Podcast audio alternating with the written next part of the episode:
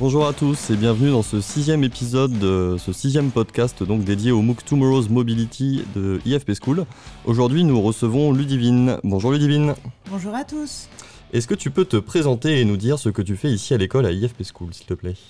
Je suis Ludivine Pidol, je suis professeure associée à IFP School et je suis responsable d'un master groupe motopropulseur hybride et électrique. Je donne des cours sur les carburants alternatifs et pendant ce MOOC, je vous donnerai justement un cours sur euh, les carburants gazeux et notamment l'hydrogène. Merci. Alors pour toi, c'est quoi un MOOC? Toi qui as l'habitude justement de, participer à, ces MOOC? Pour moi, un MOOC, c'est vraiment un excellent moyen d'acquérir des connaissances sur un domaine qui touche à l'actualité. Je suis sûre que vous vous posez plein de questions. Quel véhicule acheter pour diminuer votre impact environnemental? Hybride, électrique, hydrogène? Eh bien, grâce à notre MOOC, vous aurez plein d'informations très factuelles pour vous faire votre opinion sur quel est le meilleur véhicule pour l'environnement. En plus, avec IFP School, on vous propose des MOOC très ludiques avec des serious games. Ça permet d'apprendre en s'amusant.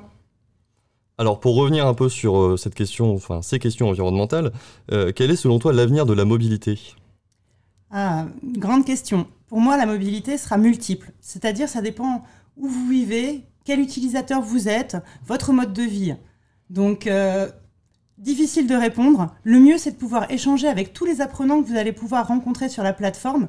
Comme ça, vous pourrez vous faire votre propre opinion.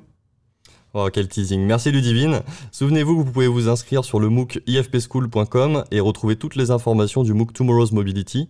C'est la fin de notre euh, série de podcasts dédiés au MOOC Tomorrow's Mobility. Nous espérons que ces, ces podcasts vous ont plu, pardon, et espérons vous retrouver sur la plateforme de MOOC dès mi-mars.